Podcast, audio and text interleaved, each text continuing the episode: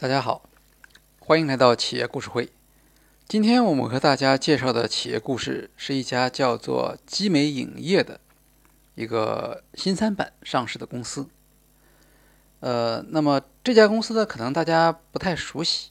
呃，它的主要业务呢，其实是涉及到一些大片的引进。好，那么我们刚才提到了，呃，它是在新三板上市的。这家公司上市的时间呢是二零一三年，融资九千万元。那么，他的目标，按他自己的说法，是成为一家具有优秀影片制作能力和优质 IP 运营管理的电影内容的供应商。那么，基美影业在早期，它的主要业务是进口买断片儿，啊，这个词叫做买断买断片儿，也就是说，国内的片商以固定的价格买断海外某部电影的放映权，那么国外。制作这部电影的片商，他不参与中国的票房分成。在行内呢，这些电影俗称批片儿，通常比国外要晚上几个月甚至半年的时间上映。那么，集美影业在这里承担的职能，跟一般的大片的电影发行是差不多的。它主要是跟电影院进行沟通，来提高这个电影的排片量，然后呢，再对影片呢。在放映前后进行全方位的宣传。那么，因为我们国家的管制啊，呃，像基美这样的公司呢，它没有进口影片的发行资质，所以它只能跟有资质的企业，比如说中影、华夏，签订协议，以协助推广的身份参与进口片儿在中国的发行，分享发行的收益。那这些买断片呢？给基美影业带来了丰厚的利润。二零一四年，两部买断片，一部叫《超体》，一部叫《暴力街区》，让基美影业实现营业收入一点五四亿元，同比增长百分之两百一十八，净利润五千三百零八万元，同比增长百分之五百五十六。这是一个很好的生意。不过呢，随着国内买家对买断片的投入越来越早，买断片的竞争压力当然就变大了。二零一五年的时候，基美在收入上涨的同时，利润却同比下降。那么感受到这样的一个市场变化以后呢，在二零一四年，基美影业就开始考虑转型。那么作为一个发行商，通常转型的首先考虑的就是。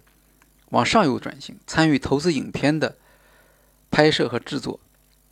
不过呢，和推广相比啊，这个影视制作失败的风险就非常大了，而且呢，它的成本也很高。所以呢，到了二零一六年的时候啊，集美影业它的收入同比下降百分之四十六，而成本却大幅上升百分之一百零八。为了降低影片制作的风险，集美影业的。对策呢是选择与国外知名的电影公司合作。那么，二零一二年呢，基美影业成为欧罗巴公司在中国的独家合作伙伴。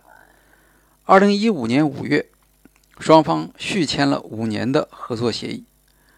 二零一六年九月二十九日，基美影业投资六千万欧元，相当于人民币四点五亿元，认购了这家法国欧罗巴电影公司。百分之二十八的股份，成为欧欧罗巴的第二大股东。欧罗巴电影公司是由知名的导演吕克·贝松于一九九九年创立了。这家公司历年出品的电影全球票房总和约四十亿美元。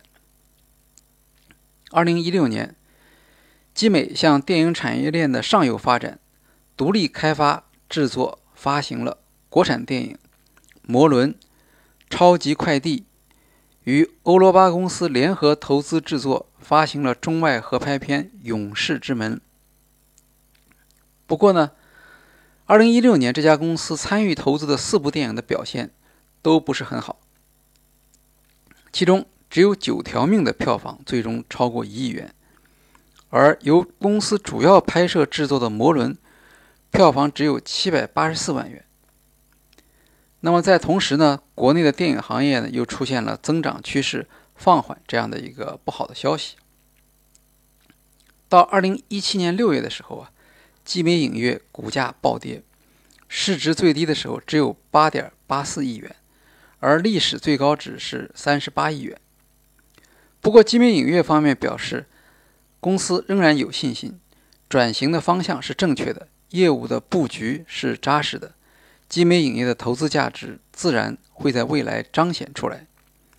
公司宣布，仍然拥有约五十余部中外影片的版权及十多部中英文剧本储备，而且在欧罗巴公司还拥有六百多部电影的版权。未来这些影片都会交给基美影业在中国运营。投资分析师许山认为，发行和制作所需要具备的专业性是完全不同的，同时投资制作所面临的风险也更高。像集美这样的企业要想实现转型，并不容易。二零一四年超出市场预期的业绩，支持了集美影业在二零一五年成功的进行多次融资。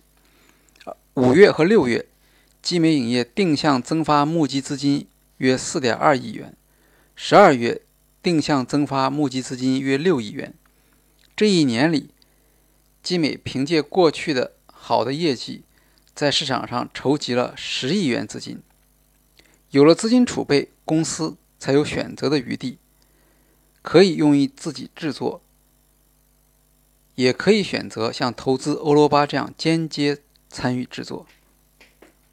在二零一六年年报的重要风险事项中，集美第一次提出了电影制作成本增加的风险。从现金流来看。集美影业的经营性现金流一直处于流出的状态。从2013年到2016年，经营性现金净流量分别为负的2500万、负1000万、负1.96亿、负1.62亿。到2016年年末，集美影业的货币资金为3.22亿元。由于投资影片，效果不是很好，集美影业的资金链就承受了更加大的压力。二零一六年十一月四日，集美影业发布公告，逆向招商银行申请人民币八千万元的综合授信额度，与股东高进东签订五千万元借款协议，向深圳市招银前海金融资产交易中心贷款两千万元，用于该公司定向的电影发行费用。二零一七年七月，欧罗巴投资二点一亿美元的《星际特工》全球上映。由于《星际特工》这部电影在全球的票房不是很理想，所以使得集美影业在二零一七年再次出现高达超过五亿的这样的亏损。